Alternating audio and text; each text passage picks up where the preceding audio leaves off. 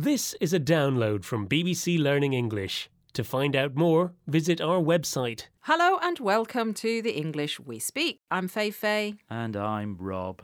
Rob, why are you sounding so fed up?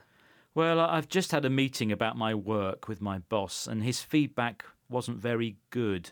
Oh no, what did he say? He said I had a very relaxed attitude to work. Oh, Rob, don't take it to heart. He's not good at giving constructive feedback. My heart is fine, thanks, Feifei. It's just my feelings that are hurt. I'm sure, but I wasn't referring to your heart literally. If someone takes something to heart, it means they react to someone's criticism or advice personally and seriously, so that they become upset by it. Cheer up, Rob. You're not the only one who's been taking things to heart. Listen to these examples.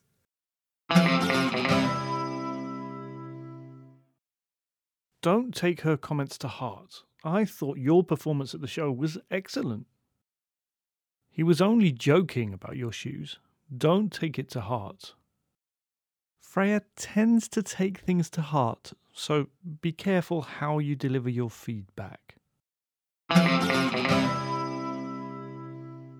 This is the English we speak from BBC Learning English. Rob has had some negative feedback from the boss and taken it to heart, which means he's taken advice or criticism personally and very seriously. But Rob, don't worry. Maybe the boss was trying to be kind. Mm, But he said I had a relaxed attitude to work, and that means lazy. Necessarily. Maybe he meant you don't find work stressful. Really? Do you think so? Hmm, maybe you're right.